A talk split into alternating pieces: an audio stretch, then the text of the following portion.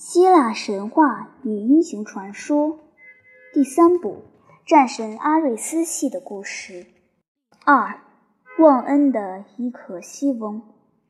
国王菲里奇斯后来为人所杀而死，他的儿子伊可西翁继之而为拉皮泰人的王。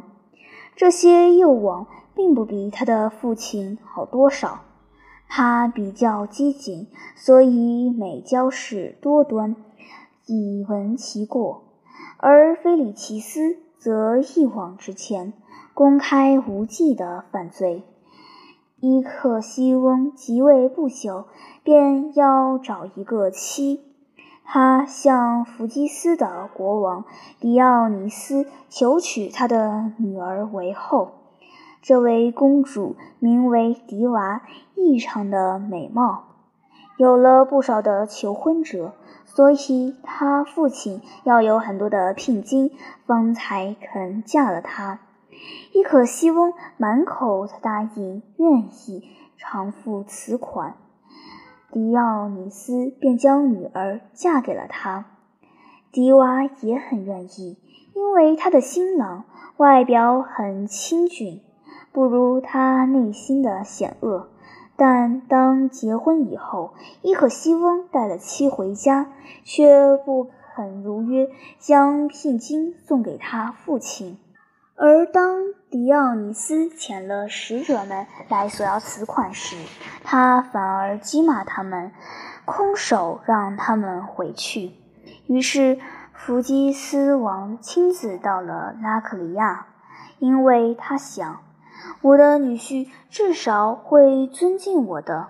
诚然的，伊克西翁异常恭敬地接待他，一见面便求他原谅他将使者们打发回去之罪。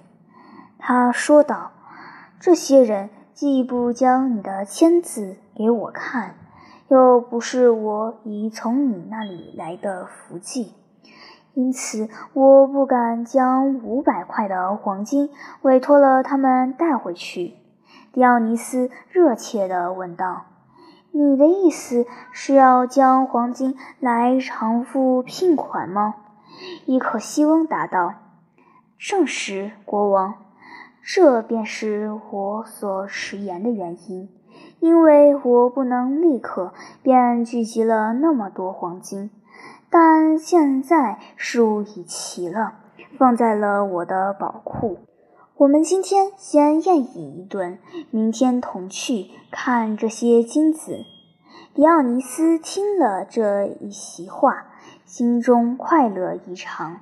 他喜爱黄金，比之一切别的财货俱甚，所以那一夜他们便一同宴乐，欢畅异常。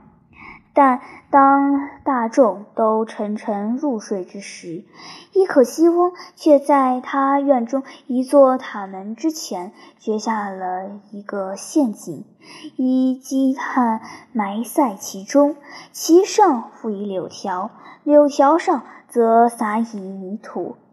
第二天，他领了迪奥尼斯到这个地方，指着塔门要他进去。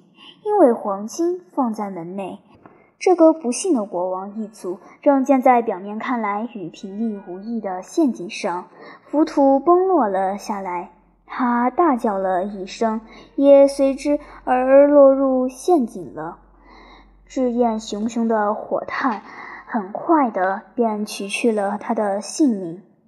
据说伊克西翁乃是第一个用欺诈。来暗杀他的亲戚。如果他以为自己那么有权力，能够避免了那么残酷的一个罪恶时，他不久便要自审其误了。全部拉皮泰人都起来反抗这位谋杀者，妻友从人都恐惧地逃避了他，即最下等的奴隶也不敢和那么恶毒的人。呼吸同一的空气，因此他乃不得不逃出了国外，并不是逃避了被杀，祭师和先知曾预言过，什么人都敢动手杀他，便要为他血罪的死毒所传染。却是因为每一个男人、女人、孩子到处都远避了他，如恐传染一样。伊可西翁从这城到那城地旅游了许久，要寻一位国王为他洗清他的血罪，这是当时国王们的习惯。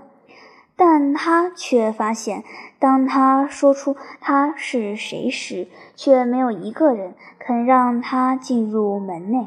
无论他到什么地方去，似乎他的未之前闻的罪犯的消息已经先他而至。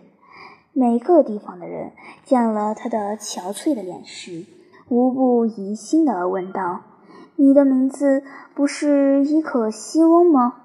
如果他承认了，他们便轰的一声把大门关上；如果他否认着，他们便以饮食与之。有一天，这位罪人饥饿不堪，心中懊丧地走到一座山上。这山高处有一座宙斯神坛，他成为一个乞求者，坐在神坛之前。以他的有过罪恶的手抱了神坛，他叫道：“祈求者的神呀，请你接收我，洗清了我的血罪，因为没有别的人愿意这么办。但如果你也不愿意，则我将留在那里，直到我饿死在你的神坛前。我想，与其这样不生不死。”断了一切同属的活着，还不如死了好。在人间是没有一个人能冷视那么大的一个罪人的。唉，神与人的父啊，你也和他们一样吗？宙斯为冷去的心所动，神奇的应答了他的悲哭。他自己到了这座山中来。抱了这位半饿死的流人，在他的怀中，领了他到了天上的金庭。这位乞求者不能得于人间国王那里的，这时却在天上为神之王洗罪了。他和奥林匹斯的诸神同桌饮食，宙斯对他说道：“你要记住。”伊克西翁，只要一个人肯忏悔，天神没有不肯原谅他的。人间亦当是如此。不过他们的方法不是我们的，他们的思想也不是我们的新思想而已。但伊克西翁却真的不忏悔着呢。就在这时，他已在默念着一个新的罪过了。在宙斯的右手，坐着他的神后。当伊克西翁望着他的审美时，最可怕的欲望便占据了他的心中。这位狂人从流亡饥饿之余，被抬举做了天神们的客人，与他同享不朽之福。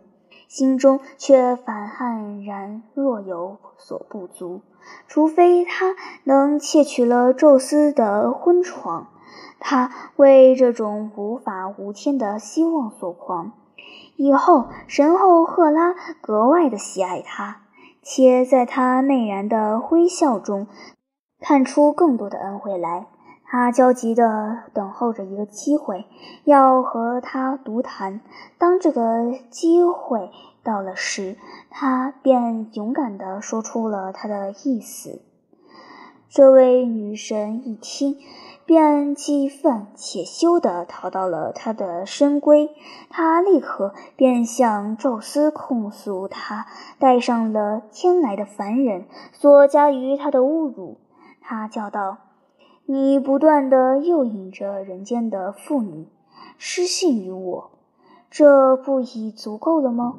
为什么我还要从一个凡夫的儿子那里受到更坏的一场侮辱呢？为了你自己是一个不忠实的丈夫，所以也要我成了一个不忠实的妻子吗？我相信你是庇护着你的匪徒的，否则你的雷火早已击倒他了。宙斯答道。我的太太，总保你有个心满意足之时，你的仇恨要报复的甚些呢？这些人所加于我的侮辱比你更甚，因为我是他的主人，还称他为友，所以因他的不知感恩而悬于世界。但我要先使出他的穷形尽相的丑态，则他之已过。不仅见于意念，也见之于行为中。那一夜，伊克西翁正梦着赫拉时，忽然的醒了过来，看见赫拉，他以为是真的，站在他床边。他微笑低语着说：“他之所以拒绝他，为的是惧怕宙斯。现在他是熟睡着了。”伊克西翁满足地抱了他在怀间，有一会儿寓在无比的愉快之中。然后他觉得形似赫拉的那个形体在他的怀抱中消失了。他冷笑了一声，消失于空气中。他不是别的，乃是宙斯差来就是他的云。这云幻变了赫拉的形状，突然四面都是笑声。天神们的轻蔑的脸，在朦胧的晨光中显得很白，都在望着他所睡的地方。伊克西翁在他的智商的胸饰下扭睁着，双手掩了眼，但在来得及掩蔽之前。他却遇到了宙斯的眼光，那一道锐光表示出不可说的憎恶，直灌入犯罪者的灵魂。这时他才知道他所做的是何等事，且他又失去了一切，失望如洪流似的卷过了他。当他神智恢复时，他已经不再置身于天上了。在达达洛斯的幽暗的空中，挂着一具巨大的四辐轮，为狂风所吹而转动不已。一个人四肢伸长的被附在轮上，犹如女郎们行尸爱咒时所用的魔鸟。